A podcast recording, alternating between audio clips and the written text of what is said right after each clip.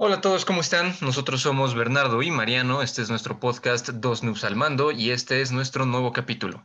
En esta ocasión vamos a hablar del juego de Assassin's Creed Valhalla, el cual salió el 10 de noviembre del 2020 para consolas de vieja generación y de nueva generación, o sea, PlayStation 4 y PlayStation 5, Xbox One y Xbox Series, y además salió para Stadia, que quién sabe cómo corra ya, pero salió. El juego fue desarrollado por Ubisoft Montreal y fue por lo mismo publicado por Ubisoft. Eh, en este capítulo vamos a tener una dinámica como de entrevista, porque yo no he jugado el juego, Mariano sí lo ha jugado, entonces justamente le voy a hacer preguntas eh, correspondientes a la historia y al gameplay del juego, y él nos irá platicando con base a estas preguntas pues qué le pareció el juego, qué le gustó, si hubo algo que no le gustó y averiguaremos pues qué tal, qué tal estuvo el juego en general. Entonces, Mariano, ¿te parece que iniciemos? Sí, claro, Bernie, lanza, lanza las preguntas que tengas. Perfecto. Vamos, voy a iniciar con preguntas más que nada de la historia, más que nada porque pues, el juego es muy reciente, como ya dije, salió apenas en noviembre del año pasado. Eh, y la verdad es que pues no queremos que Mariano nos cuente todos los spoilers de la historia, ¿verdad? Entonces le vamos a hacer de, ahí unas preguntas rápidas, generales, y después vamos a pasar a preguntas del gameplay. Entonces, a ver, mi primera pregunta. Yo la verdad es que no he jugado casi ningún Assassin's Creed. Creo que el único, de hecho, que he jugado es el Black Flag. Entonces, para alguien que tiene muy poca experiencia con la franquicia, que básicamente no ha jugado más que un juego, ¿puedes entrarle a este juego sin tener conocimiento de la franquicia? O sea, ¿puedes entrarle fresquecito o si necesitas saber algo?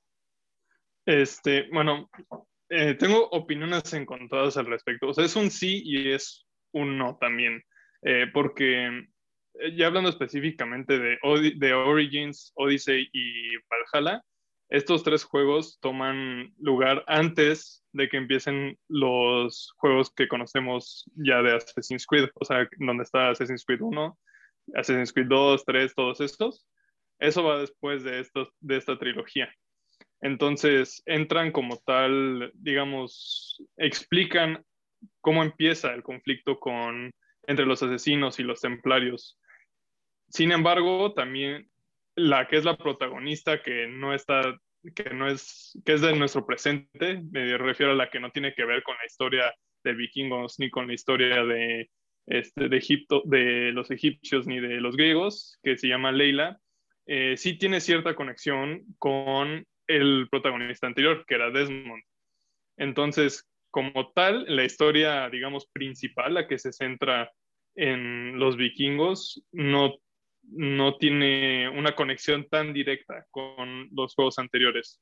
Entonces sí podrías disfrutarlo, pero tendrías que tener presente al menos el conflicto base entre asesinos y templarios y quizás un poquito de los juegos anteriores. me refiero a Odyssey y a Origins. Por ejemplo, yo este, antes de jugarlo vi un video del resumen de la historia, porque luego sé que este, los conectan los juegos, sobre todo si si lo sacan en series. Entonces, eh, sí quería ver, al menos tener presente qué había pasado en los juegos anteriores para ver si tenía que entender algo de este, pero no metieron tantas cosas.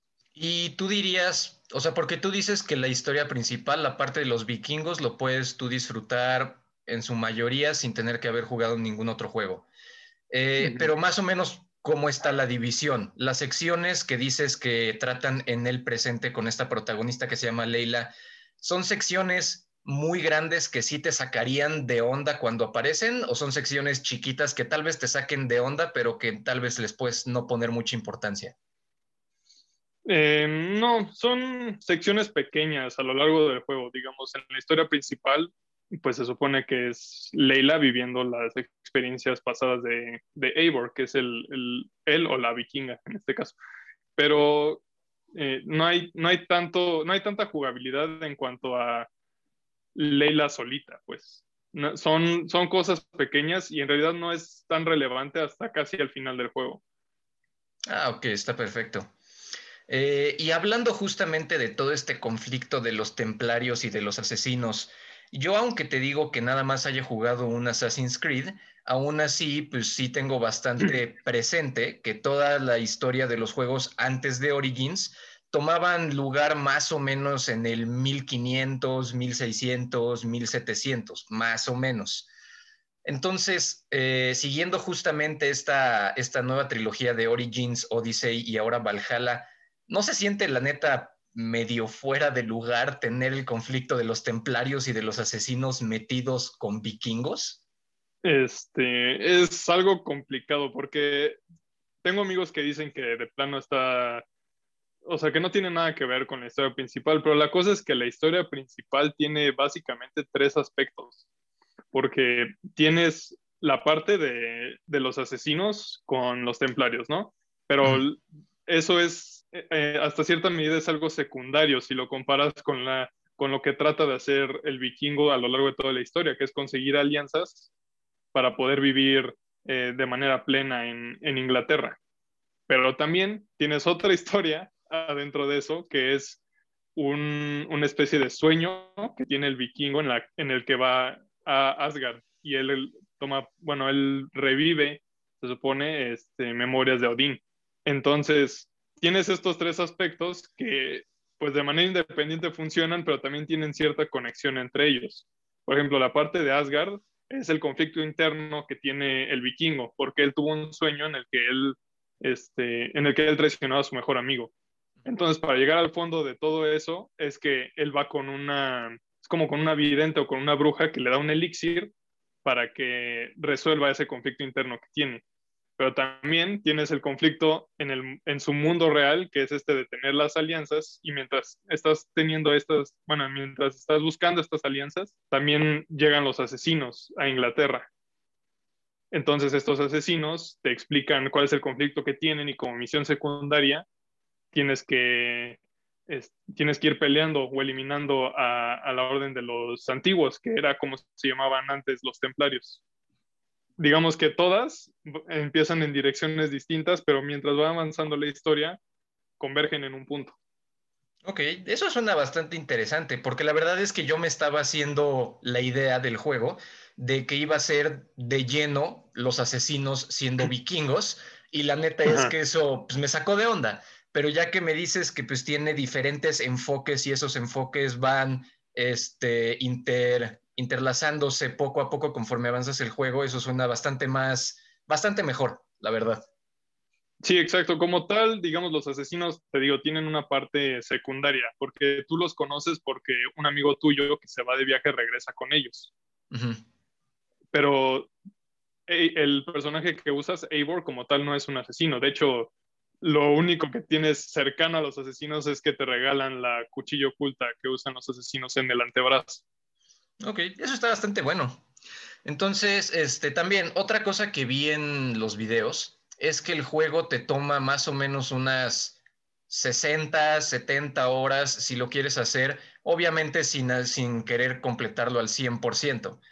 Entonces, en esta larga duración del juego, dirías que en algún momento la historia te cansó, se hizo tal vez un poco aburrida o en general fue una buena historia que te mantuvo entretenido todo el tiempo. Mm, creo que es una historia balanceada, o sea, no tiene, no, no te cansas de ella, pero tampoco te está, o al menos en mi opinión personal, tampoco te empuja tanto a seguirla. Digamos, yo me, yo terminé el juego jugándolo unas dos, máximo tres horas al día. Y con eso tenía perfecto para todo el día. No tenía, digamos, ningún incentivo para continuar y continuar y obsesionarme con el juego. Pero tampoco, al jugarlo así, tampoco me llegué a cansar de la historia. Porque siempre tienen o sea, hay algo que hacer. Y el hecho de que tú tengas un mapa y que lo tengas que ir abriendo y que también tengas un mapa de alianzas, tengas que ver qué alianzas te faltan para continuar con la historia. Y también el hecho de que puedas salirte de la historia principal y volver al sueño en el que vas a Asgard, eh, lo hace muy dinámico. Entonces, este, digamos, no, no es como tal que te canses, pero tampoco creo yo que haya algo que te incite a estar pegado todo el tiempo al juego. Perfecto. Pero digo, en general, cuando terminaste el juego, terminaste satisfecho con la historia, porque la verdad no te escucho nada decepcionado ni nada por el estilo. No, para nada. La historia en general me gustó bastante. Me gustó cómo convergieron al final todo lo que te estoy diciendo. Y de hecho, tiene dos finales y me tocó el que yo quería, entonces también eso forma parte de que, de que haya estado satisfecho. Perfecto. Entonces ya no haciendo más preguntas de la historia para pues, evitar spoilers para quien quiera jugar, ahora sí vamos a preguntar pues, de lo más importante en un juego, que es el gameplay. Eh, yo la verdad, el gameplay de Assassin's Creed lo dividiría principalmente en dos cosas muy importantes, que son el combate y la exploración. Entonces, este, primero me voy a enfocar en el combate. Eh, y antes de hacer preguntas más específicas, tú dime en general cómo sentiste el combate en este juego. Bueno, eh, primero, para dar un poquito de contexto, el último Assassin's Creed que yo había jugado antes de Valhalla había sido el Assassin's Creed Unity, que era otra vez de los otros este, juegos de Assassin's Creed en donde como tal el combate era nada más defenderte y contraatacar y con eso podías matar a todos y no había ningún problema.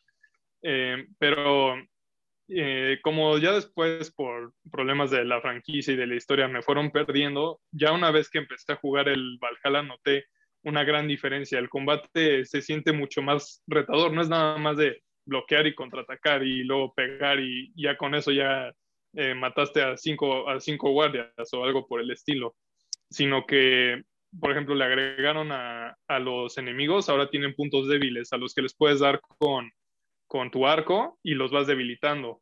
Tienen golpes que no puedes bloquear, los tienes que esquivar porque aunque los intentes bloquear te van a causar un gran daño. Y también eh, tienen vida y tienen distinto nivel de dificultad dependiendo de la zona en la que tú estés. Porque en Assassin's Creed Valhalla, al menos, tiene en la zona, hay diferentes zonas del mapa y dependiendo de qué tan concentrado esté el poder de, de los templarios, es qué tan difícil es esa zona. Entonces, hay guardias que los puedes matar de, un golpe, pero hay otros en los que te van a contraatacar, te van a lanzar tierra, te van a esquivar, eh, te van a hacer combos, todo eso. Entonces, creo que la, ahora sí que la diferencia es bastante, bastante mayor.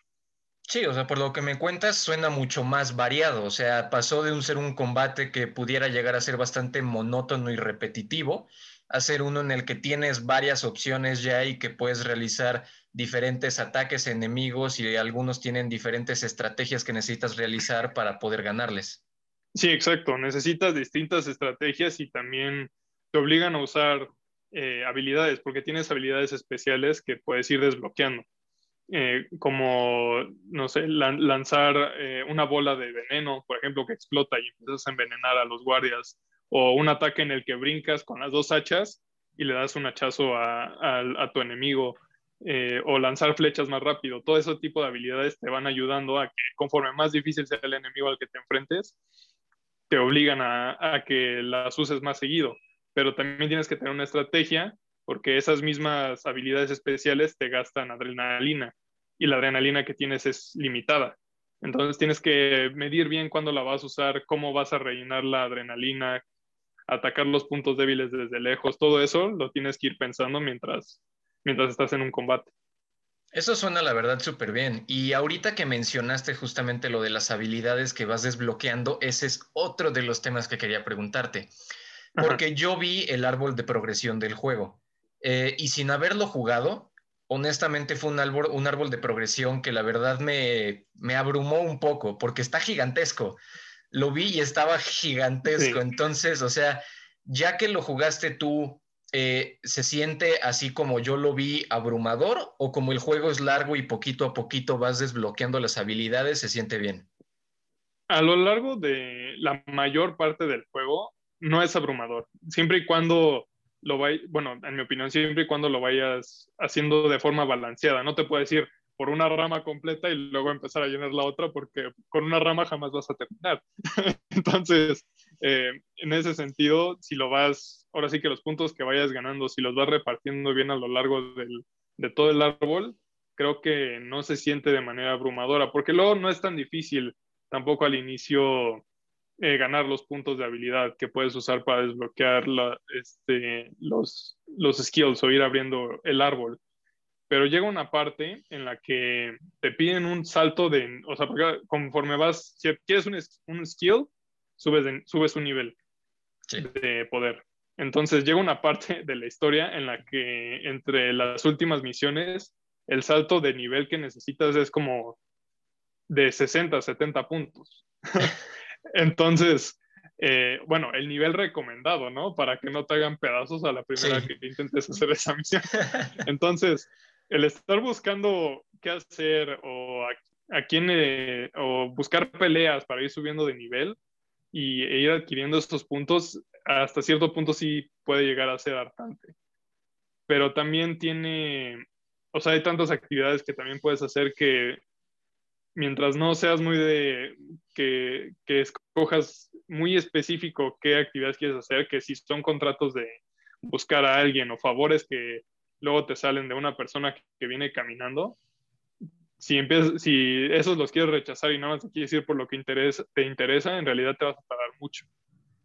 Sí, definitivamente. Y ahí aprovechas algo que tienen los juegos de Assassin's Creed, que yo lo recuerdo bastante bien con el Black Flag, y es que hay un buen de actividades, o sea, el mapa está retacado de actividades y es justamente para que no tengas que enfocarte en hacer un tipo de actividad en específico, ¿no? Sino que aproveches que pues tienes muchas cosas que hacer muy cerca de ti.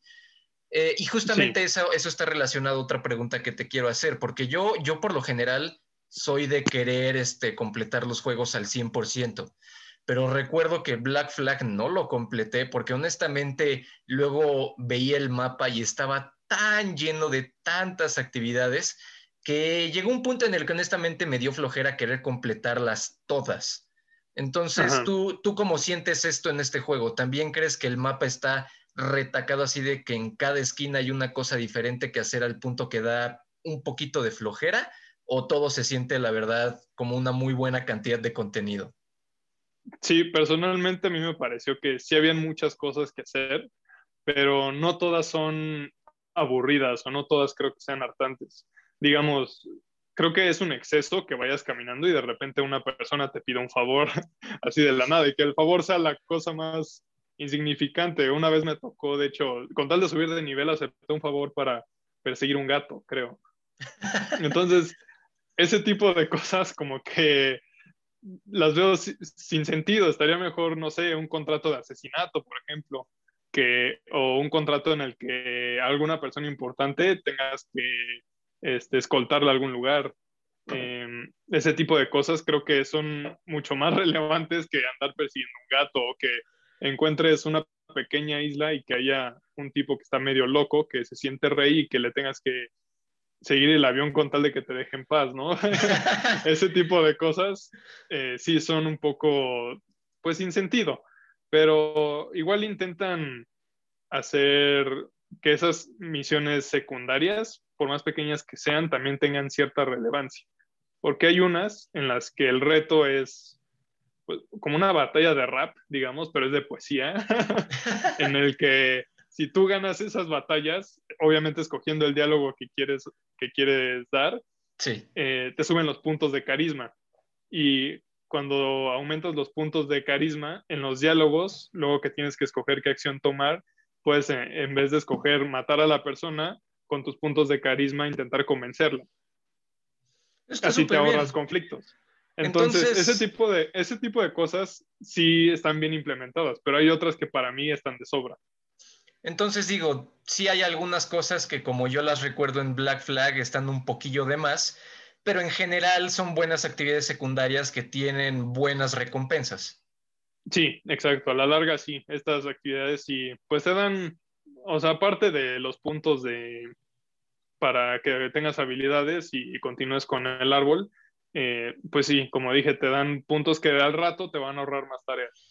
Perfecto. Y hablando justamente de las recompensas que puedes conseguir en este juego, eh, yo haciendo un poquito de investigación, vi que este juego de Valhalla difiere un poco de Origins y de Odyssey, los dos predecesores de, de este nuevo Assassin's Creed, en el sentido de que Origins y especialmente Odyssey te recompensaban a lo idiota con armas al punto de que al punto de que terminabas con un inventario gigantesco de armas que nunca utilizabas porque cada cosa que hacías te, daba un buen de armas y no tenías nada que hacer con ellas. En cambio, este juego tiene, tengo entendido, muchas menos armas y cada set de armas y de equipo es además único. Entonces las hacen como recompensas mucho más especiales, mucho más valiosas que, que, son mejores de utilizar. Entonces, digo, te digo que esto fue como un poco de investigación que yo hice, pero tú cómo lo sentiste? ¿Sí sentiste que las armas y el equipo que conseguías valía la pena cuando lo conseguías o que terminabas con un inventario aún así grande de cosas que nunca utilizabas? Ok, eh, en cuanto a las armaduras y las armas, este, creo yo que el sistema está bien implementado porque tanto las partes de las armaduras como el arma que viene con esa armadura están repartidas en cofres a lo largo del mapa. Tiene, eh, bueno, aparte de eso, están resguardadas. Tienes guardias alrededor a los que tienes, te tienes que enfrentar o, o te tienes que escabullir para llegar al cofre y sacar esa arma o ese pedazo de armadura. Pero además, dependiendo de lo mismo, de la dificultad de la zona, la armadura que puedes conseguir es mejor. Entonces, creo yo que si bien no, no hace necesario que vayas por todas las armaduras, el reto de que, dependiendo del área, la armadura que puedes obtener sea todavía te dé más, más fuerza o que te proteja mejor de ataques a distancia, que te proteja mejor de, de un ataque fuerte, que te digo que son los imbloqueables que luego tienen los enemigos. Sí. Eh, todo este tipo de cosas creo que te incentivan a intentar conseguir más armas. Está perfecto. Y además de las armas, vi que tenían una muy buena variedad de armas. Eh, vi que tenían cosas como martillos, hachas, dagas, lanzas, arcos. Tenían incluso un arma que no sé cómo se llama en español, en inglés vi que se llamaba flail, que es básicamente como una cadena con, este, como con una cuchillita, por así decirlo, en la punta, entonces que era como un látigo. Entonces, ¿cómo, viste, cómo sentiste tú este, los tipos de armas? ¿Sí se diferencian entre sí? Sí, sí se diferencian porque además tienen, puedes hacer distintos combos dependiendo de cuál estés usando. Eh, yo en lo personal no cambié muy seguido de arma, nada más eh, me la pasaba con la espada, el arco y de vez en cuando, bueno, no puedes usar la cuchilla al menos que sea para asesinar de manera sigilosa a alguien, pero eh, me quedé con, con esas tres y la verdad no tuve ningún problema. Creo yo que está bastante bien implementado el sistema, pero también vi gameplays de gente que a ellos les gustaba más, por ejemplo, utilizar la lanza, porque pues puedes barrer a los enemigos, tienes un poco más de distancia para los ataques. Entonces, creo yo que dependiendo del estilo de juego, el arma y los combos distintos que tiene cada una se puede adaptar bastante bien. Perfecto. Y hablando justamente del estilo de juego, no solamente las armas, pero también vi que justamente las armaduras pueden venir en tres tipos, ¿no? Que son, dependiendo del color, pueden ser amarillos, azules o rojos. Y vi que los amarillos eh, incrementan tu sigilo, las armaduras azules incrementan tu combate a distancia y los rojos tu combate de cerca. Eh, tú, ahora sí que, ¿cómo viste eso? ¿Tú viste, tú combinaste o tú te fuiste por un solo color o cómo le hiciste? Yo me fui al principio por un solo color, que era justamente una armadura amarilla, que es eh, la armadura de los asesinos que consigues, con, bueno, que puedes conseguir si vas a, este, ¿cómo, ¿cómo se llaman? A los, digamos, oficinas, por decirlo así, de los asesinos que tienen ahí escondidas, ¿no? Que están abandonadas. Si vas allá, consigues, vas consiguiendo la armadura que, que, al final, pues obviamente puedes usar y te da la gorrita de los asesinos, te da este, un pecho ya más bonito, cosas así. Pero al final descubrí que hay otra armadura que a mí me pareció algo bastante interesante, que es la armadura de Thor. Entonces, al final que me fui por esa, también eh, me gustó bastante. No, sí se nota la diferencia porque puedes, digamos, una armadura obviamente como es de los asesinos, te sirve más para que cuando te vayas a infiltrar o estés agachado y no quieras que te vean, sea más fácil para ti ese tipo de maniobras. Pero ya cuando estás con la de Thor, pues aguantas más los golpes, eh, las flechas ya no te hacen tanto daño, te dan a veces que puedas, que un golpe de los imbloqueables no te haga nada, eh, ese tipo de cosas. Y además, cuando tú consigues recursos, puedes llevar los lingotes con un herrero y te mejora la armadura y la puedes subir de nivel. Entonces, eh, y, como además puedes combinarlas dependiendo de tu estilo de juego, ahí creo que está bien, bien, este, bien implementado la, la, combinación de diferentes tipos de armas, pero yo me, yo me fui más por tener una armadura de un solo color toda. Y con eso me bastó para pasarla bien en el juego. Ah, pues está perfecto. Eso quiere decir que puedes combinar si quieres, pero también puedes irte por un color si quieres y ahora sí que es tu decisión y no es como tal que estés en desventaja por tomar una decisión que tú querías tomar. Sí, exacto. Va. Y otra cosa, que esta sí me causa a mí mucha duda, eh, curiosidad más bien. Uno de los este, puntos centrales de todo Assassin's Creed es justamente el sigilo y todo esto que dices de tener esta cuchilla con la que puedes hacer asesinatos especiales a gente de forma sigilosa. Honestamente, no creo que mucha gente asocie eh, los vikingos con ser sigilosos. entonces, e, e, entonces, o sea, eh, ¿tú cómo ves el sistema de sigilo en este juego? ¿Se mantuvo más o menos igual que en los otros Assassin's Creed que tú hayas jugado? O notaste como que honestamente le bajaron un poco al sigilo y es más como un combate más tradicional? Eh, creo yo que en este caso el sigilo es más que nada algo opcional.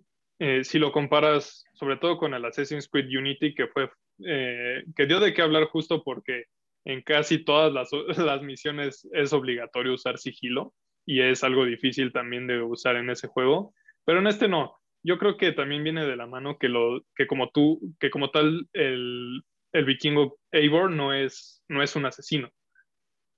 Entonces, lo hacen opcional. Si la, quizás el área en la que estás es muy difícil para llegar e intentar matar a todos, entonces mejor te escabulles y te infiltras en un edificio, robas algo o igual y tienes que llegar con una persona para hablar, igual te escabulles, vas asesinando poco a poquito a los guardias ese tipo de cosas sí lo puedes hacer por conveniencia. Pero si tienes el nivel de necesario, igual puedes agarrar y a la fuerza bruta entrar y lo vas a disfrutar también. Solamente recuerdo que hubiera una o dos misiones en las que, como era parte, digamos, cuando hay mucha gente y tienes que necesita, hay un enemigo que está entre esas personas, pues no puedes llegar por atrás y, darle un espadazo, ¿verdad? Porque igual, te aparece que si matas eh, civiles te, vas a, te van a desincronizar.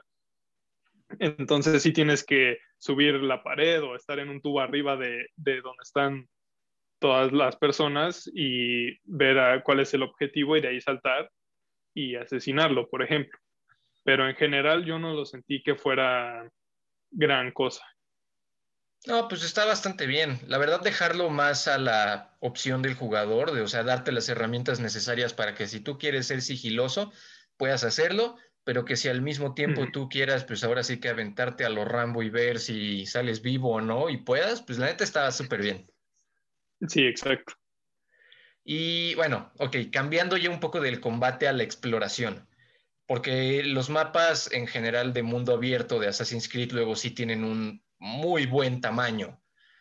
Entonces, este, yo, a mí lo que me pasa luego, no necesariamente en Assassin's Creed, pero luego lo que me pasa en algunos juegos de mapa abierto, es que termino utilizando siempre el fast travel porque hasta se me hace medio tedioso ir de un lugar a otro simplemente caminando o en caballo o en coche o algo por el estilo. Entonces, este, ¿tú cómo viste eso en este juego? ¿Sabes que la exploración por sí misma es divertida o aplicarías, aplicaste más bien mi estrategia de luego puro fast travel? El problema es que no puedes aplicar siempre el fast travel a lo largo del juego, porque justo como, digamos, los vikingos no conocen Inglaterra, todo el mapa que tienen, no, no sabes qué hay en todo el mapa. Entonces, el juego básicamente te obliga a que lo vayas recorriendo y que vayas encontrando estos puntos en los que tú puedes hacer el fast travel, que son las atalayas en donde tú subes y haces el salto de fe hacia la paja. Esos los puedes usar como fast travel a lo largo, a lo largo de, todo el mapa, al igual que, este, que puertos en donde puede llegar tu barco. El problema es que tienes que descubrir dónde están esos puertos y dónde están esos atalayas. Entonces, tienes que recorrer el mapa e ir, digamos, desbloqueando las áreas para saber dónde están.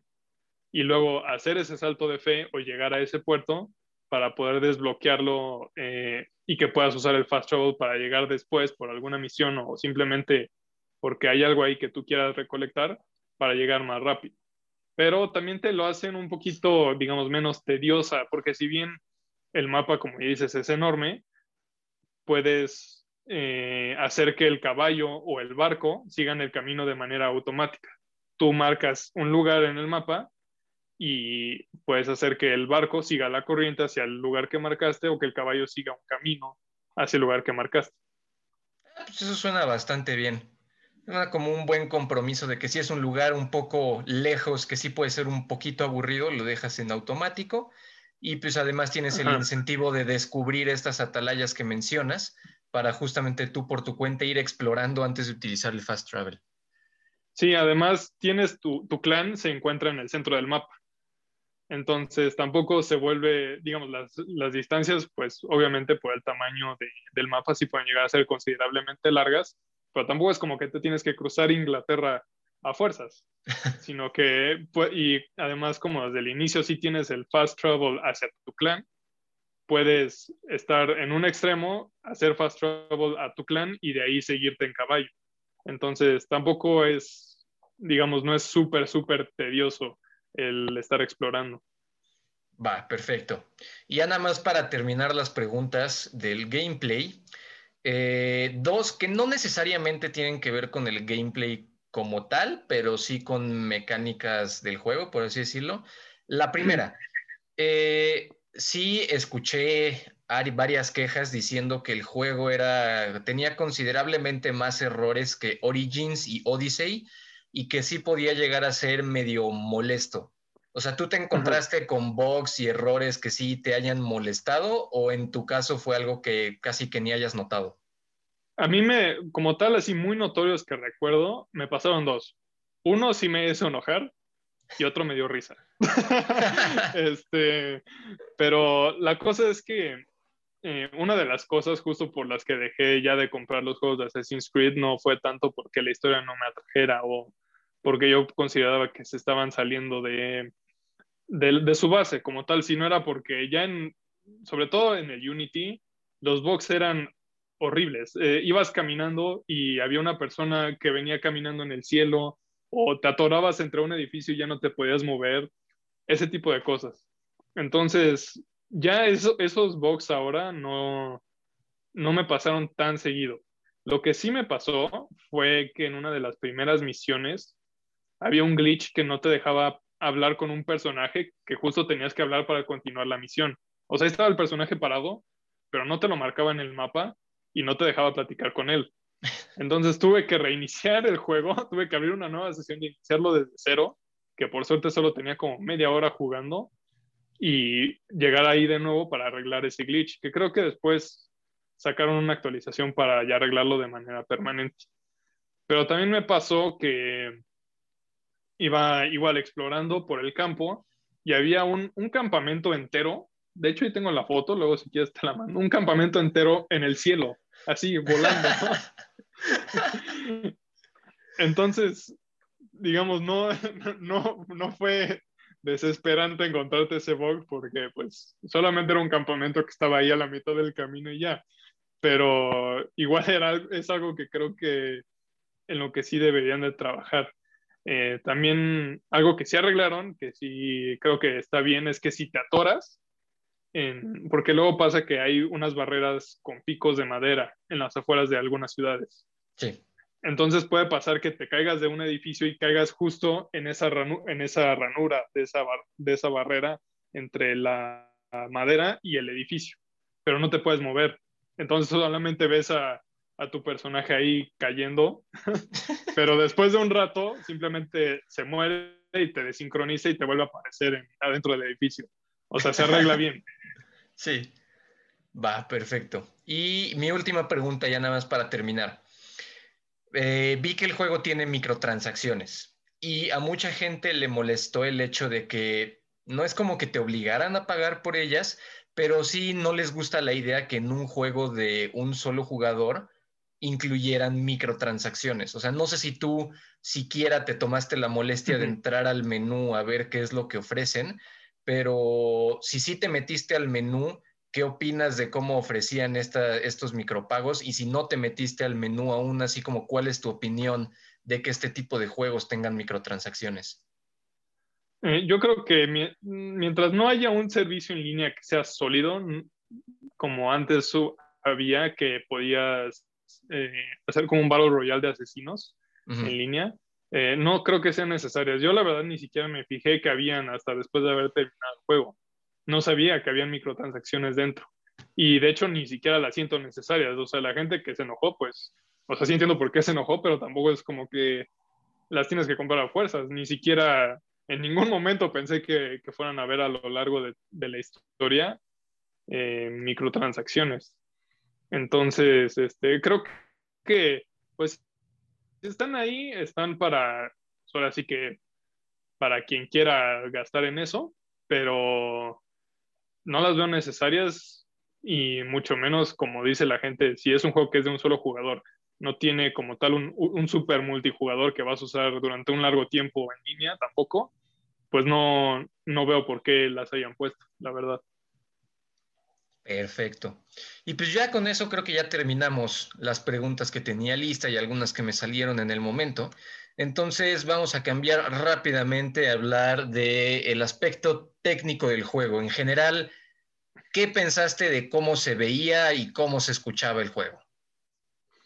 Mm, pues no, no sé tú cómo lo hayas visto, Bernie, ahorita me cuentas, pero a mí me encantó cómo se vio el juego. El diseño del juego me pareció impresionante tenía, o sea, cómo se veían las montañas, cómo podías usar el modo foto para tomarle fotos a Eivor o a los paisajes y cambiar la luz, todo ese tipo de cosas que, que implementaron para que de verdad disfrutaras del diseño del juego, a mí me pareció impresionante. Eh, sobre todo el cómo se conectan los distintos canales por los que puedes ir en, en el barco o el hecho de, o sea, cómo se ve la nieve a lo largo, a lo lejos en las montañas, eh, el cambio de la noche al, al, día también se ve, creo que se ve bastante bien los cambios de luces. Entonces eso a mí me gustó bastante. Yo vi gameplay justamente grabado directamente de un PlayStation 5, porque justamente quería ver cómo se veían las consolas más nuevas.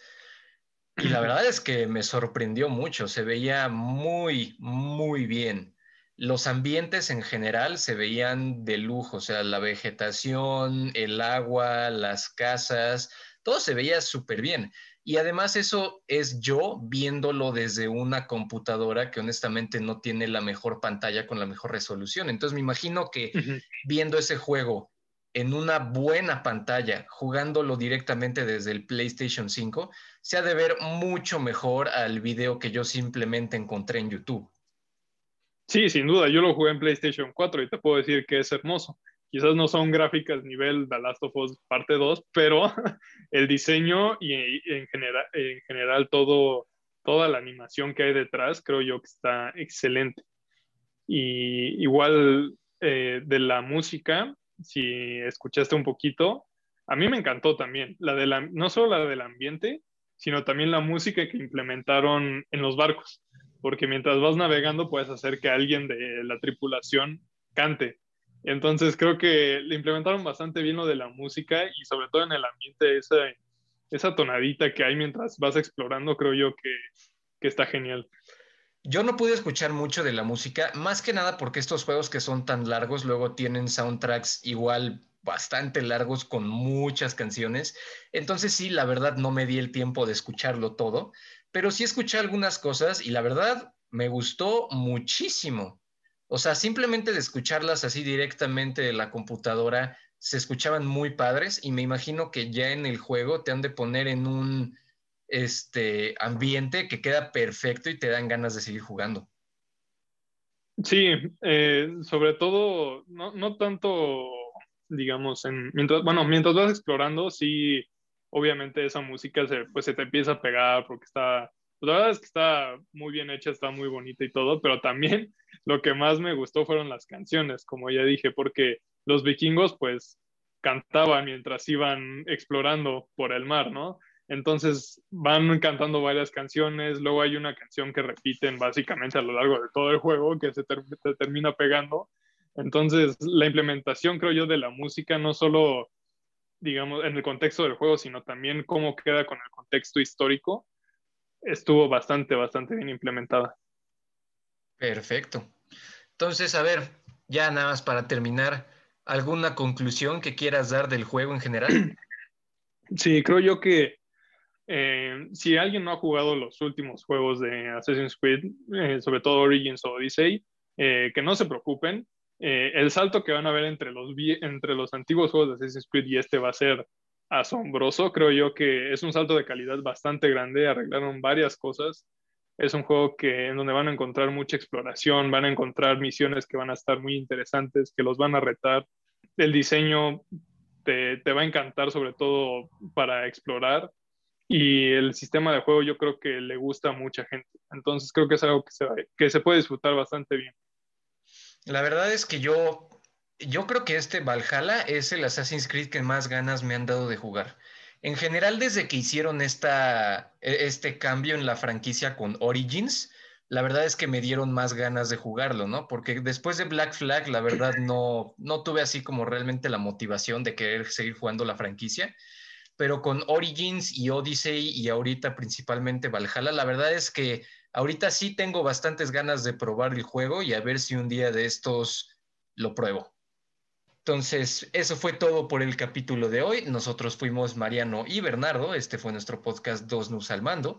Nos pueden encontrar en Facebook como Dos Nus al Mando igual o en Twitter como Dos-al-mando. Ahí nos pueden seguir y ahí damos algunas publicaciones, compartimos cosas que nos parecen interesantes y demás. Entonces, eso fue todo por este capítulo. Muchísimas gracias por escucharnos y nos vemos después.